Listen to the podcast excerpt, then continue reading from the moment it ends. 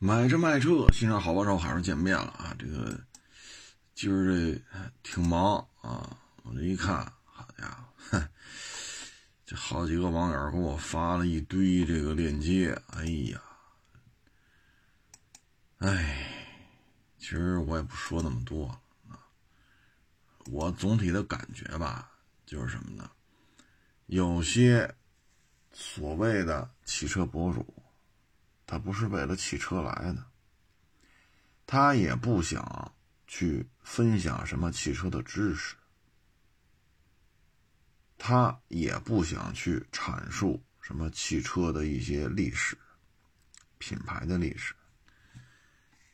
他做到今天这个状态，他的诉求就是什么呢？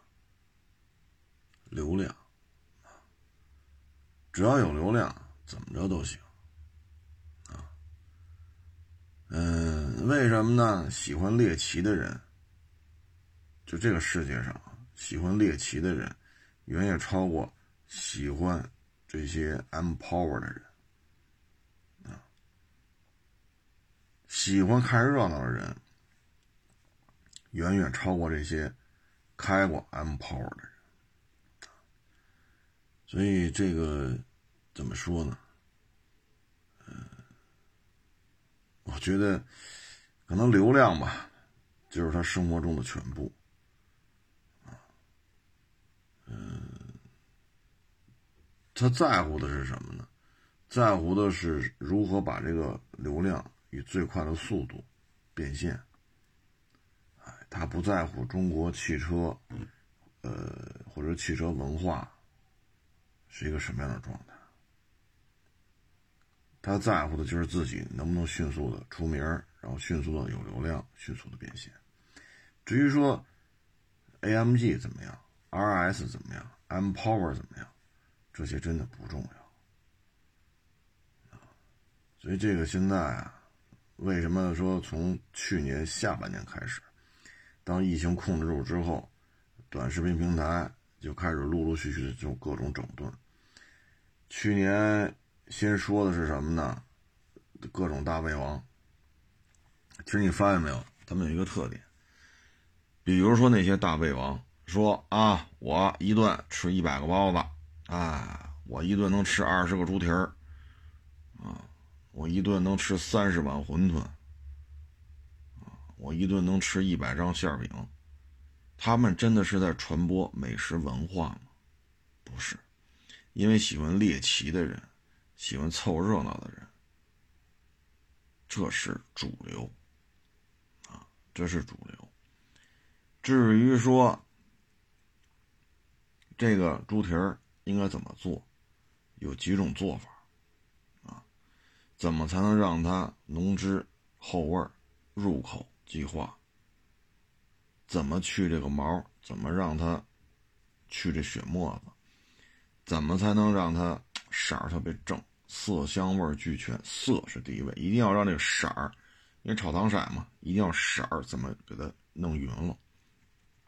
不重要，重要的是我一顿能吃二十个猪蹄儿，你信吗？那肯定说我不信，不信你就看着，那就一堆人搁这看，让他搁这吃，吃你就看，他这吃你就看，他这吃你就看，跟哄大傻子似的，一堆人就搁这看。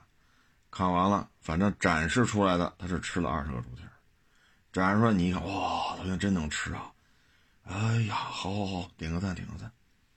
至于说猪蹄儿用什么样的烹饪手法可以更加的好吃，更加的入味儿，已经没有人关注了。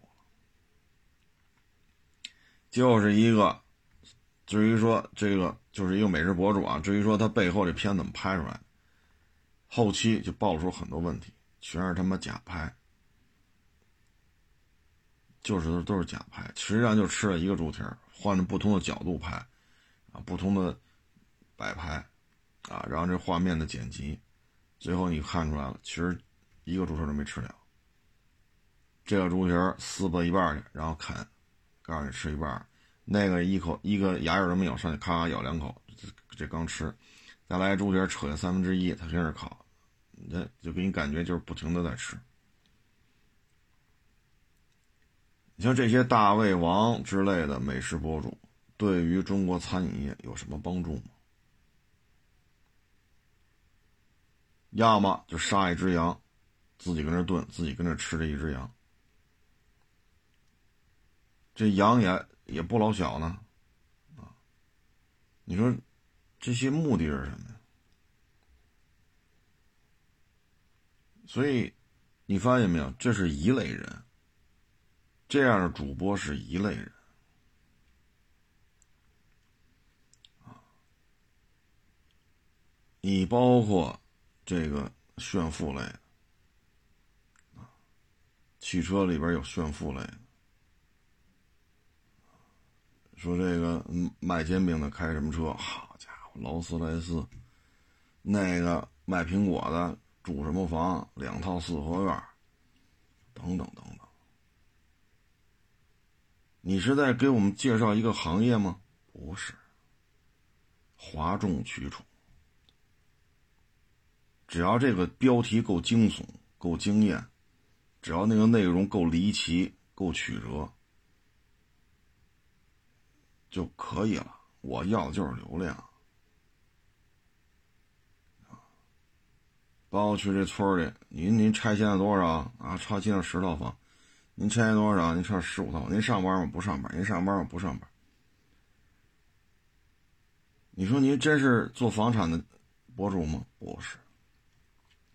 整天来的就是这个，他达到是什么呢？他达到的是流量。他是真来收房吗？不是。卖房吗？不是。做二手房中介吗？也不是。他做的是什么？做的就是让这些好奇的人看他，只要一看他，他就有流量。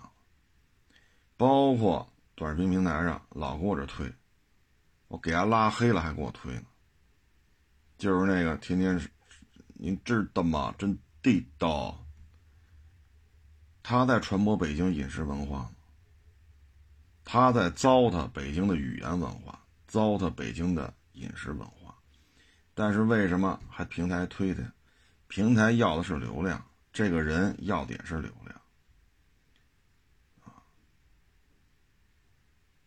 至于说脸皮是不重要，要不要脸这也是不重要，重要的是什么？重要的是流量。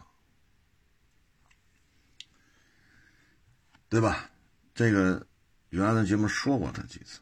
其实现在你发现没有？你越骂他，他越高兴。为什么呢？你都骂他了，看的人就多，看的人多，流量就高，流量高了，变现挣着钱了。所以接着在这糟蹋北京语言文化，糟蹋北京的饮食文化，继续给我们这些啊，我们生在这、长在这儿的这些北京人丢我们的脸。因为北京的饮食文化，北京的餐这个餐饮业啊，包括。北京的语言，北京的接人待物的这种语言文化不是这样。按照过去这样人应该拉出去斩立决，啊！但是现在呢，这样人大行其道。你会发现，餐饮业、房产业、汽车业，啊，这样的人很多。他懂餐饮吗？不懂。他懂汽车吗？不懂，他懂房产吗？不懂，但是在这个圈子里兴风作浪，啊，兴风作浪，弄的这些，因为上网的半大小子多嘛，弄得这么一帮半大小子五迷三道，所以你说这是一个正常的社会现象你包括这个汽车也是，只要有流量，怎么弄都行。只要有流量，这车拆了也好，砸了也好，都不重要。所以就现在，我们就看你说新车的博主，您对于新车的技术性能啊、相关参数、设设计研发、市场表现、优惠政策，什么样的人适合什么？您是否做过一些？真正让我们这些老百姓看得懂、听得懂的一些阐述、一些分享、一些介绍，没有，没有。好奇的人成为了主旋律。这个局面呀不会太长，为什么呢？中国人呀不傻，看热闹也得看那有意思的。时间长了呀，这东西演不下去啊，演不下去。我给你举个例子啊，前日子，连那个东南某省啊，一个省会的一个中学啊，一个学生自杀了。啊然后呢，迅速的就在现场就出现了大量的人去那儿怎么怎么着怎么怎么着，大家都看热闹。哎呦，这事儿闹得太，学校太太不像话了啊！你们这怎么回事？你们这草菅人命，肯定有隐情啊！大家都挺好奇的。但是，一看，不对呀，这个地方的人，这个地方人说话是有方言的。啊老师出来说的是当地的这种方言，这帮跑这儿上千人跑这儿静坐呀、游行示威什么的，听不懂。我勒个去，听不懂。再一个说，咱们国家的传统啊，说这死了人了，要不拿这事儿觉得冤，要来闹了，都是披麻戴孝、撒纸钱儿。结果呢？他们举的是什么？康乃馨。穿的衣服，也不是来说死人，因为死了人了，那闹事儿应该穿的衣服，然后一人一朵康乃馨。这就是什么呀？他们关注的不是这个学生死的有多冤，他们就是想把这事儿弄大啊！如何如？当然，他们有他们更高的诉求了。他们不是流量变现了，他们举着花到这儿来。本身就是有收益的，所以发现从小到大，从大到小，从各个行业都有这种人的存在。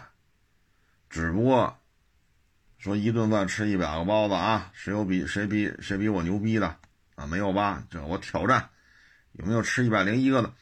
他们不会要，只不过这帮人呢没想颠覆咱们国家，他们就是目光就是流量。变现流量变现，至于真吃一百个包子，你来挑战我，你是不是真吃一百零一个包子？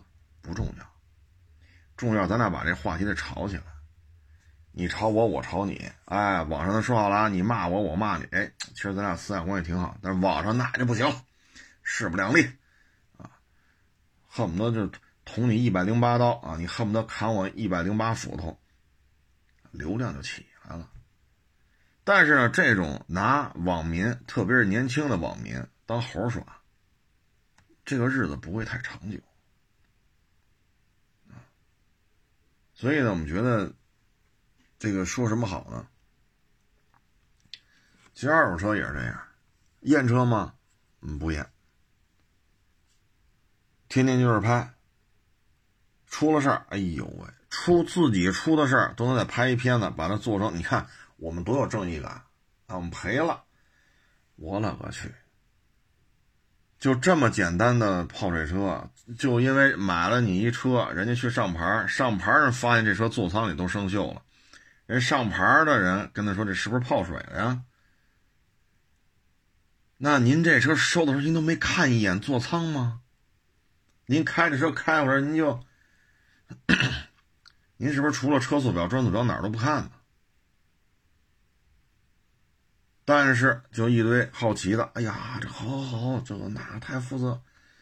你要真负责，你好歹搂一眼座舱，连上牌的人工作人员打开车门一看，这车泡水了吧？怎么到处都是生锈？扭头来，哎，再去找卖他车的人，再去做直播，这个那。同行之间接车，买定离手。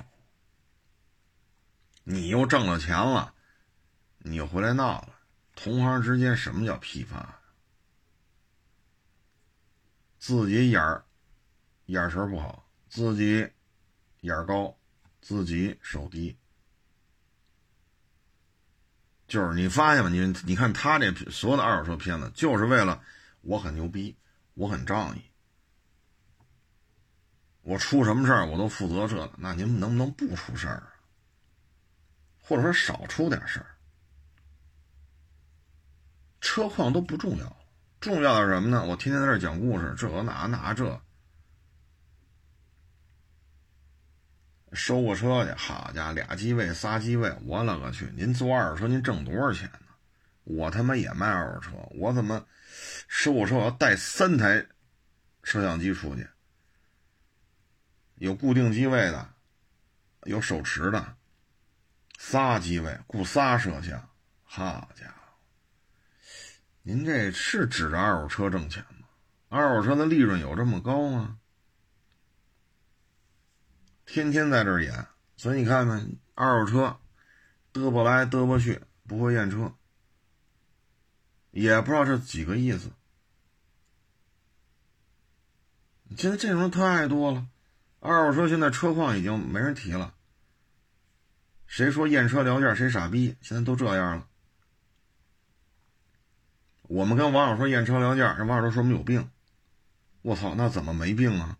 不验车就给钱呐？你是不是看他们片子看多了呀？我挣钱也不容易啊，车都不换，给你钱。什么呀？这都是。啊，现在我这个验车聊价，我就是傻逼了。那二手车都不验车了呗？都他妈甭验车了，天天讲故事吧。今儿我收一车，他爸爸要死了，所以卖车救父。那要急要收二手车，他妈要死了，卖车救他妈。再收二手车，他女朋友要死了，卖车救女朋友。我了个去！你们家那车行是不是开在八宝山门口啊？我操！什么乱七八糟的，这都是你们八你们那车行是不是花搭着，还花搭着卖骨灰盒啊？太他妈乱了！你看新车也是，新车也是，这玩意儿你说，你像有些媒体人把新车买回来，人做碰撞实验，正面撞、追尾撞，对吧？人家那个真的是为了让我们看到一台车的本来面目。我就拿车撞车啊，偏置碰撞，我们不拿这车跟中保研、CN Cap 似的撞那个固定的那个。大钢锭还是大水泥块我们不这么撞，我们就两台车做偏置碰撞实验，让大家看看真实的车撞车是谁是是一个什么样的结果。人家那个不叫毁车，人那个真的是为我们展示了一台车更加接近真实事故的表现啊，或者说真实接近于真实事故的一个防护水平。你说现在这成什么事儿了？现在是成什么了？这都是汽车文化在哪里？汽车文化在哪里？很多人都说中国没有汽车文化，就他妈这样的，他能有汽车文化吗？为了博流量，没有下限。脸不重要，弄他妈一堆小号，这个做饭的，那个毁车的，自己，哎呀，很就是他的羞耻观，就是我有流量了，我这片子点赞过一万，我这片子点赞过十万，我这条片子点赞过百万，我的脸就体现在这儿，至于其他的不重要。因为每个人三观是不一样的，是非曲直的评判标准也是不一样的。只要能捞着钱，无无所不用其极，没有下限。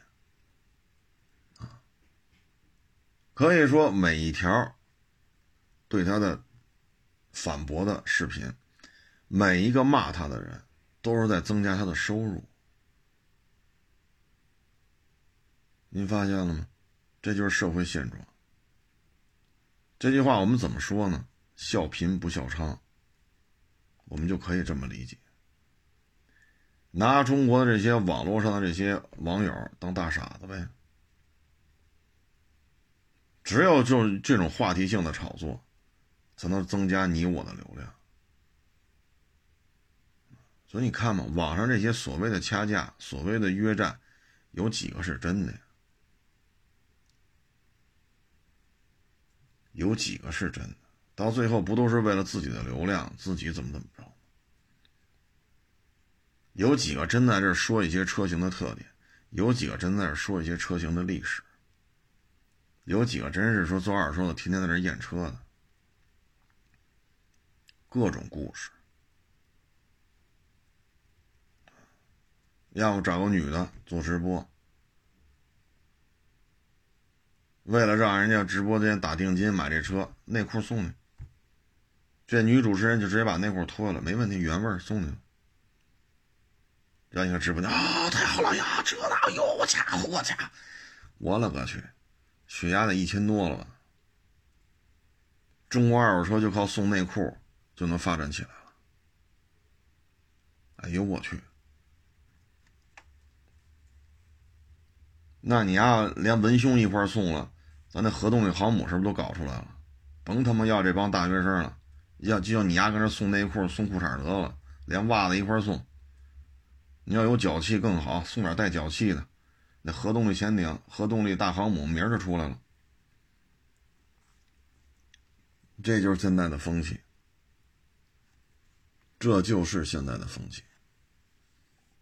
你骂我呀，你骂我呀，你骂我呀。所以你会发现啊，包括二手车，为什么人家不怕出事儿？出的事儿越多，在网上道歉、网上撕逼、网上互相骂、互相提交证据，越这么弄，流量越高。哭嚓炒，当然了，这确实他出的事儿也多啊。哭嚓来一波，粉丝涨好多；哭嚓又来一波，粉丝又涨很多。所以为什么这个行业谁出的事儿多，谁流量高？一个道理。永远都是爱看热闹的人多，特别在咱们国家，好奇的人、猎奇的人多，在咱们国家就是这样。马路崩一撞，俩车一撞，好的，但凡下来吵吵两句啊，但凡嗓门大一点，你看着呼啦啦一下子就能围一堆人，这是咱们国家一特点。只不过呢，这个不危害到国家，像那个西南某省省会城市那中学那。小伙子，小学小呃不是呃高中跳下来，为什么那个大家不围观了？因为它涉及到国家的底线了，所以大家都觉得这太假了。你穿着打扮不像是咱们心目中的这种状态。里边老师说了，说说到当地方言，你们居然一句也听不懂。包括后来查这个网上发这个死者母亲发微博。这也不是他，也不是死者母亲发的。现在这些人啊，干这事儿的没一个跑得了的。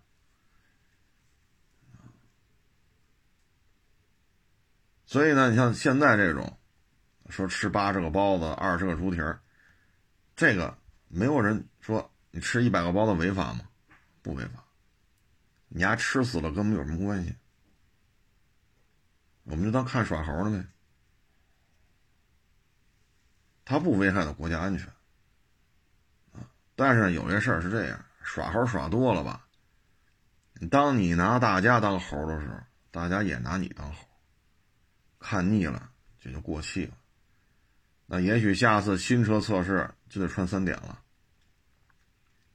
也许下次他们在搞什么活动，真得送原味的袜子。啊，带脚气的内裤，啊，带着汗臭味的文胸，不这么送，他们掀不起波澜。但是无所谓，他们已经挣到了足够多的钱。至于说中国汽车文化在哪里，狗屁！汽车文化值钱吗？狗屁不是。我他妈有了流量，我我流量变了线了，这才是根本。什么汽车文化？弘扬中国汽车文化，说可以。我说我拍个片子说弘扬中国汽车文化，有多少流量？有多少点赞？所以这个社会啊，你会发现，这个网络上这些博主，他们还好，不威胁到国家的安全。他们只是在这儿，你说哗众取宠也好，你说脸不重要，流量重要也好。还好，啊，还好。虽然没什么底线嘛，啊，但起码还知道自己是个中国人啊。就这种东西，我觉得二手车也好，新车也好，这中国新车的发展，中国的汽车文化，中国的二手车发展，到底需要什么？到底需要什么？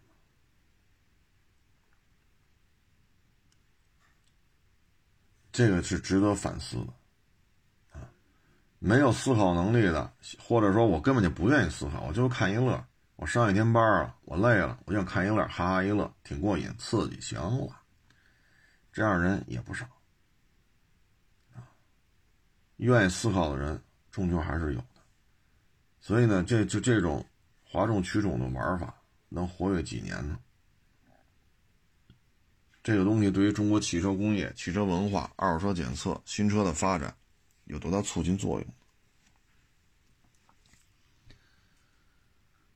哎，包括这美美食也是啊。说到美食呢，咱们就说说这个鸡架。鸡架啊，早几年就有啊，早几年就有啊。这里边呢，有意思在于什么呢？有意思在于，就是这个鸡架啊，是出现在了这次疫情当中，当地几个确诊病例的轨行那个行行为轨迹，天天都有鸡架。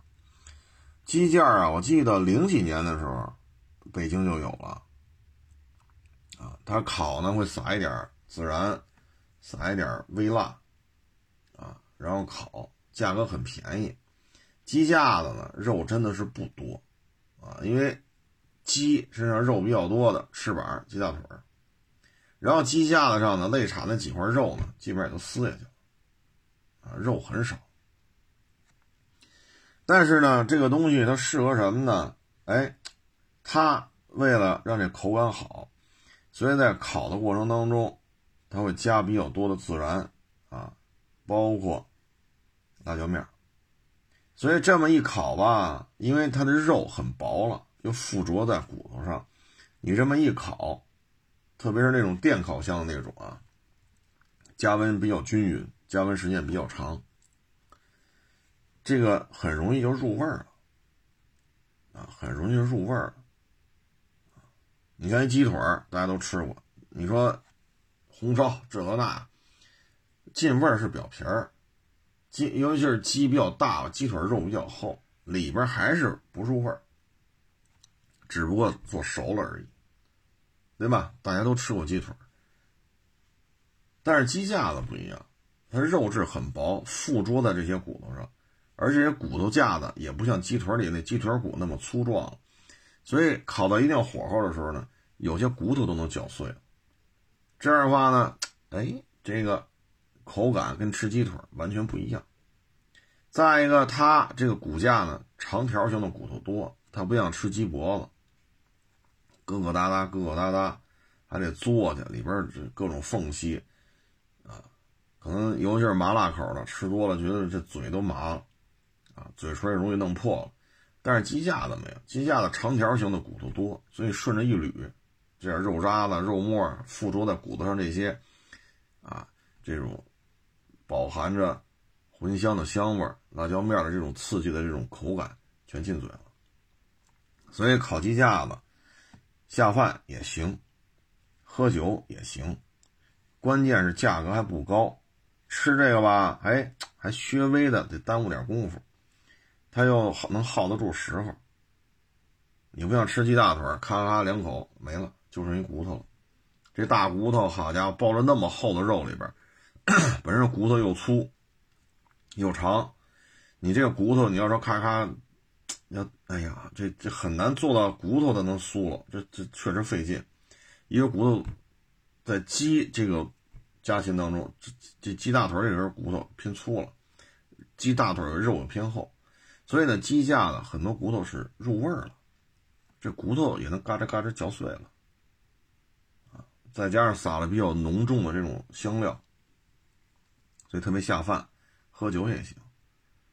你要是像现在这季节，来个烤鸡架子，来个毛豆，来个花生，哎，这个算清淡口的，这鸡架算稍微重点的口，两边一调着，来瓶冰镇啤酒，舒服。所以呢，鸡架子它还是比较受欢迎的。但是这几年，也可能我忙。零几年的时候，北京鸡架子挺多，特别奥运会之前。最近可能也是忙了吧，他有些年头没吃这东西了，啊，嗯，鸡架子其实这个起源啊，有的说是什么大清朝这个那，哎呀，这事儿咱就不好说了啊。这个鸡架呢，其实，嗨，说白了吧，也是一特定历史时期。特定的产业结构，咱们呢养这个肉鸡，肉鸡呢那会儿老百姓呢，就消费水平九十年代嘛，这个消费能力有限，大批的出口，而出口呢为了多挣钱，都是拆机，拆的呢鸡腿鸡翅，啊等等等等等等，分门别类的，这样的话呢卖价高，比卖一只整鸡高，能多挣点钱，所以拆机拆完之后卖。但是拆完之后呢，鸡架子没人要，也没什么肉了，又占地儿。但你说扔了吧，也挺可惜。然后呢，哎，不行，把它做熟了吃了，哎，拿那烤熟了还还行，啊，就当羊肉串那种烤法来吧，还真行，卖价还特别低，非常的便宜，它比一个炸鸡腿的价格低。啊那那会儿呢又穷，啊，又为什么说这边说这个在北方比较多呢？因为北方那会儿呢，可能下岗是一个啊，鸡架子火爆跟下岗是有衔接作用，收入就在这儿，又想吃点肉，又想喝口酒，酒有便宜的，肉也得买这便宜的，那鸡架子就是很便宜的。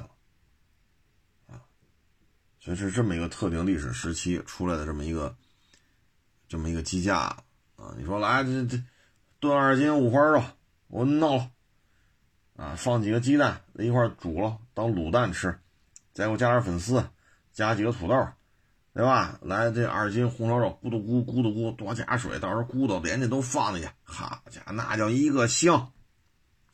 我也知道那香，钱他妈还贵呢。你吃这么一锅，和你来两三个鸡架子，哪个成本低？您说是不是？所以呢，这鸡架子的起源是有它特定历史时期以及特定的产业链啊。所以为什么现在说营口也好，沈阳也好啊，锦州也好，烤鸡架子，特别是沈阳。为什么这个烤鸡架的技术水平这么高？这玩意儿在当地大致啊三十年左右的时间了。有些人就通过烤鸡架子，把家里小孩送上了大学；有些人通过烤鸡架子维持了一家的生计，啊，让一家子人别饿着。所以有人说起鸡架子来，也是五味杂陈。它是一个特定历史时期。特定的一个产业链就是出口这个鸡，然后拆鸡，拆出来的就是鸡架子，没人要，又个儿大，又没有什么肉，出口也没人要，所以阴差阳错就成就了烤鸡架子，啊，是这么一个状态。哎，所以这个就像原来咱们也聊过吃卤煮。吃卤煮为什么现在流行不起来了？就是因为它呢，这个热量特别的高，油脂特别的大，啊，又偏咸，很多网友来了吃不惯，那为什么呢？我原来说过，小时候看人家俩人送一车，就是一车皮煤六十吨，人俩人半天多的时间把这一车煤，就靠这俩人啊，拿铁锹啊什么的，把这一车煤给卸了。人家卸完这一车煤，一大碗卤煮，一大张烙饼，包着一个酱猪蹄儿，就得这么吃。那咱们说，我家你疯了！一大碗卤煮，还不是小碗中碗，一大碗，再来一酱猪蹄，再来一张烙饼，再喝点白酒，你这高血脂啊，这个那。各位啊，他一前提，人哥俩半天六十吨煤从那车火车车皮一一节六十吨，人家完全靠自己，不用任何机械啊，就一人一把铁锹，六十吨煤从车上弄下来，车厢里扫得干干净净。这他妈体力消耗，咱们现在谁有？对吗？下着大雪，人都光着膀子干。什么劲头子？所以人家吃这卤煮，大量的补充盐分，它咸呀，酱猪蹄儿啊。但是话说，人家干成那样，人也没一顿吃二十个猪蹄儿、一百个包子。所以你说美食美食博主就是他妈一帮小丑，哗众取宠。大家觉得呢？这是我小时候遇见的。心服口服，人家就是挣得多，人家就是挣得多，不服你干呢？我操，干这活还有女的呢，各位，女的还有干这个的呢，俩人一节车皮，六十吨煤，一上午完事几个钟头，什么概念？你要对这没概念啊？我不知道您这附近还有没有这种货车，就是。铁路的货车站啊，不是卡车啊，就是铁路货运火车。现在可能很少有这样的敞口的那种，黑一般都是黑色的敞口的散装煤。您站在车皮边上，您您感觉一下，那车皮有多大个？底下那大钢轱辘多大个？你往那一站就明白了，为什么他们家干半天这几个钟头给他这么高的薪水。为什么能吃成这样？当时是我我记不住了，是一节车皮给十块，是给十五来着？我这我真记不住了啊！是俩人一人十块吧，还是多少呀？各位啊，这几十年前呀，普通的工人上一个月班也就三四十块钱，人家他妈的卸一些车皮的，我记得是俩人十块，还是俩人二十，一人十块。这真抱歉，想不起来了。人家为什么能挣这么多钱？你干不了啊！真是什么叫劳动？所以说卤煮这这这个吃食，为什么现在很多网友来北京说吃不惯？油脂大，热量高，盐分高，他只适合那么干的人。是为什么下着大雪光着膀子干，一干干半天？为什么他就得这么吃？吃着卤煮，啃着猪蹄，卷着大烙饼，这边喝着白酒。要现在这种饮食结构，我勒个去！你这自杀呢？哪有这么吃的？人家就这么吃。但是反过来，这么大的体力劳动，这可真是重重重重重体力劳动了。那人家也没一顿吃二十个猪蹄儿，是不是？所以这种生活的本来面目，或者说汽车圈的本来面目。美食圈的本来面目，房产圈的本是本来面目，都已经在短视频的这种演绎之下面目全非啊！真的是这样。你说你讲个菜谱，你真把这菜谱给我们讲明白了？谁家吃烤鸭拿面饼擦脸啊？就是怎么不要脸怎么拍，怎么不要脸怎么来。怎么糟蹋北京文化、北京语言文化、北京的餐饮文化？怎么糟蹋怎么来？你们越骂我，你们越骂我，我的流量就越高，流量越高，我就怎么怎么着。至于平台呢，我养这么多人，我要的是流量，流量没有了，我平台怎么办呢？所以只要不要，只要没有说国家的一些主管机构说这种东西必须停。他绝不会停的，骂的人越多，他越给你推首页。我都给他拉黑了，还给我推呢。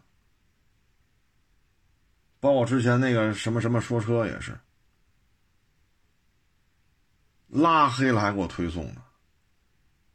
后来平台的人上那聊天呢，我操！我说咱这事儿办的也忒差劲了吧？我他妈都给丫拉黑了，还给我手机上嘣儿叭嘣儿吧推送呢。还写着呢，您可能感兴趣的什么什么说车又发布了新的作品。平台的人都苦笑啊，还上港口这个那那这。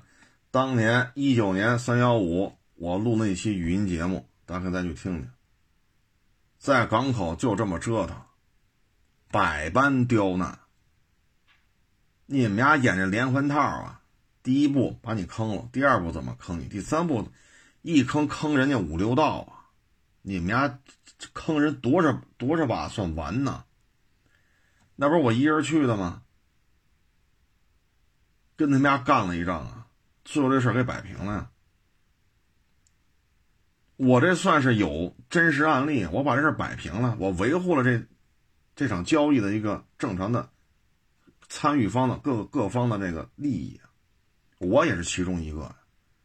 你说我一看他拍这片子，什么鸡巴玩意儿？还揭秘，还暗访，你暗访带三个固定机位来。仨脚手架架人家店里边，人家你告诉这是暗访，直接拉黑了，拉黑了给你推送。您可能感兴趣的什么什么说车又发布了新的作品，唉，所以你再看平台就是资本的一种体现，这个 A P P 就是一个或者若干个资本架起来的，这就是资本要。就包括为什么网约车越辛苦越发现自己的收入一年不如一年？为什么现在送外卖的这些小哥越拼命干，发现收入一年不如一年？干的活没有任何变化，收入却下来了。这就是平台的贪婪。他并不是说我解决这么多人就业，我捎带手挣点就行了。他不是。人血馒头，你控制不了他，所以为什么现在到了今年，你看国家出力度，国家出重拳，这个平台怎么怎么办？那个平台怎么怎么办？包括之前咱们说过，北京市那个人社局的一个副处长，骑着电动车送十二个小时，挣他妈四十一块钱，扭过头来就找那个。咱们这个外卖平台，你收我三块钱，对吗？对，你保我什么了？这处长就就就就就跟这个平台上对话说，那真是，那气儿大了，那气儿，十二个小时挣四十一，你丫还收我三块钱保险费，你保我什么了？这处长不倒不是心疼这三块钱，就说这事儿，你保我什么了？我累的跟孙子一样。你四十一拿走三块，你保我什么了？一千万人，每天光这保费你能收三千万，一天呀，这是，你保什么呢？所以说，这些短视频也好，短视频的平台也好，其实都是资本的力量。包括我昨天说二手车创业时，那小伙子不能说小伙子了，比我小，也就是。啊，叫小伙子也行，比我小一轮多一点啊，比我小一轮多一点。你看那就说小兄弟吧，有几十个粉丝，还要拍这那那的。我说你别干了，几十个粉丝就别这么拍了。我跟这讲这车型历史，我说咱俩现在状态不一样。你也跟我这么说，那你是真混不出来了。我现在就跟这讲。普拉多的历史，Polo 的历史，凯越的历史，比亚迪 F 三的历史，奇瑞 QQ 的，我就这么拍。我愿意说什么说什么，反正买卖不耽误就完了。我干了多少年了？用海沃士车的，零九年还是一零年我就开始用，十一年、十二年了。做主持人都做了十一年、十二年了，用海沃士车写东西也用了十一年、十二年。我现在就这么说，我还能维持我的买卖。我说你不行啊，您就几十个粉丝，你要想快速怎么？其实背后都是有资本运作的，否则的话就这么胡说八道，天天上首页，然后五百万粉丝、一千万粉丝、多少万粉丝，怎么可能啊？怎么可能啊？我原来说过，一九年某汽车大咖开了短视频这号，我一看，嚯，八十万粉丝，拍两条视频，点赞一两万、两三万。我不应该吧？一两条粉丝，一两条视频就八十万粉丝，那您名气大呀，那怎么点赞就两三万呢？都是在提供，就是资本运作是一方面，这边有大量的服务商，您要点赞吗？您要转发吗？您要粉丝吗？您要评论吗？包括一些很大的公关公司都找我，说您需要这方面运营吗？点赞、阅读量、评论、转发、上首页，我说谢谢您了，我他妈没在这方面花过一分钱。我，你像我那微博现在过六十万。我要是花钱，我操！我今儿花一顿饭钱，明儿我就过一百万了，有意思吗？我这微博是一零年还是一一年呀？我开的，我记不住了，不是一零就是一一。我干到现在至少十年了，才他妈六十万粉丝，又能怎样？所以我为什么昨天我跟他说嘛，出那主意嘛，我说您别这么折腾。直接跟家练三个月、四个月的直播，九月份找车行合作，九十、十一、十二到明年一月份，呃，十一呀、元旦呀、春节呀，年底又花钱买大件你全赶上了。万一你要做出来呢？一个月弄六七个车，那从车行拿到的钱就比你上班强，因为你收入确实不高，上有老下有小。你说咱裤衩拿几百万出来，咱也没有，拿几十万出来。这可能就要了盒钱了，这个，那你就别拿钱了，对吧？昨天那一期我给他出的，我说您就五百块钱，这不会给您造成什么负担。每个月一百块钱流量费，再扯花布喷上您那网名啊，叫什么什么什么，往那后边墙上一贴，每天在家做直播吧。您拿五百块钱的投资试三到四个月，然后找车行去，如果成了就成了，不成这五百块钱。也不会让你说孩子的学费呀，老人看病，这也不会有什么致命的影响，对不对？也比你这么这么耗了，天天讲历史啊，讲这个发动机的特点呀，讲这变速箱，也比你拍这个强。所以网上的东西啊，有些时候他看，他觉得他这么做是对的。我这么一说完了，他就明白了，不是这样。你看到的不是真相。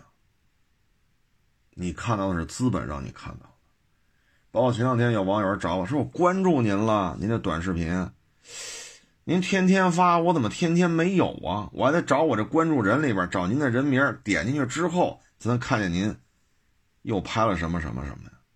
为什么我关注您了，怎么都不给我推送呢？我说把谁谁都他妈拉黑了，丫还天天给我推送呢？你上哪儿上哪儿说理去？”找我来，我们一聊哦，你看没有？关注我了，我天天拍，收不着，我他妈都给他拉黑了，天天给我推送，手机嘣儿，您关注的什么什么说车又发布了新的作品，啊，不是，您您可能感兴趣的什么什么说车，这都是资本在这豁楞来豁楞去，你想说点什么，别人看不见；你想看到你想看到的，你看不到。所以，汽中国汽车文化在哪里？我只能说，现在中国的汽车文化就体现在资本对于流量的追逐，就体现在这些博主流量变现这一块都缺流量。我我我本人我也缺，对吧？这咱坦白，我缺流量，但是咱也没这么干过，对吧？要不然明儿，操，我他妈拿一个五十万的车，我在我店里砸一遍。砸一辆，我就说这车泡水了，给它砸了，然后喷白车喷成黑黑漆，然后钣金做好了，玻璃再装上。下个月说我要收一个，呃，我先说，我这白色的车的时候，我说是泡水车，看走眼了，砸了它，然后修好了，喷上黑漆，再来啊，说这事故车看走眼了，再砸一遍，啊，让它刷成绿的，啊，这车是切割车，没看上，又砸一遍。你看我这粉丝流量是不是又高了？五十万的车砸。能他妈这么干您觉得这二手车能这么做就就能健康、持续、良性的发展？这他妈我要这么干，是不是就是四个字儿：哗众取宠？人看我跟耍猴似的，我拿这些网友也当耍猴似的，我拿网友当猴，网友拿我当猴，反正流量是起来了，要脸不要脸不重要，对吧？比如说弄一霸道白色的，就给他砸了，哎呀，看走眼了，泡水没事砸了他，修好了刷成黑的，哎呀，这一个呃，刚才说什么跑车啊？对，这个事故车这霸道没看出来，黑色的砸了去。对吧？再过再过一个，哎呀，这车是切割车，这切割车霸道没头，再砸了它。先刷白的，再刷黑的，再刷绿的，再刷红的。哎，中国二手车健康持续发展呀，就得这么干。我跟你说，要么卖把车卖我的不是死爹就是死妈，要不然他妈就天天砸车玩啊。中国汽车文化就体现在这儿了。中国汽车文化照这么下去，约等于耍猴文化。博主拿网友当猴，网友拿博主当猴，然后汽车工业就进步了。哎，您说这多好啊！如果这个一旦这条路走通了，我咱呀就跟国家说，咱也别投这么多钱，弄这么多博士生、硕士生弄那大航母了，直接。什么原味内裤啊，脚气丝袜，哎，汗味的文胸，咱也送，哎，咱也拍直播，咱也拍短视频。你看着那河东那航母，我跟你说，明天就下水，啊，在海里边啊，每小时能开一千公里，超音速了都，就得这么牛逼。我跟你说，就这短视频，绝对是治国安邦啊，这就是现状。唉，所以古话嘛，“笑贫不笑娼”啊，这话到今儿也很实用。成了，咱就不多聊了。至于是谁呀，咱也不说，犯不上给他增加点流量。咱们只说这个现象，人家就这么过，碍着我什么事儿？不碍我什么事儿？包括吃烤鸭，就拿面饼当餐巾纸擦嘴、吐唾沫、擤鼻涕，碍着我事儿？我没开烤鸭店，糟蹋的是北京的语言文化，糟蹋的是北京餐饮文化，但是不耽误我挣钱，咱也睁一眼闭一眼就得了。成了，各位啊，这谢大家支持，谢谢大家的捧场，欢迎关注的新浪微博“海阔试车手”微账号“海阔试车”。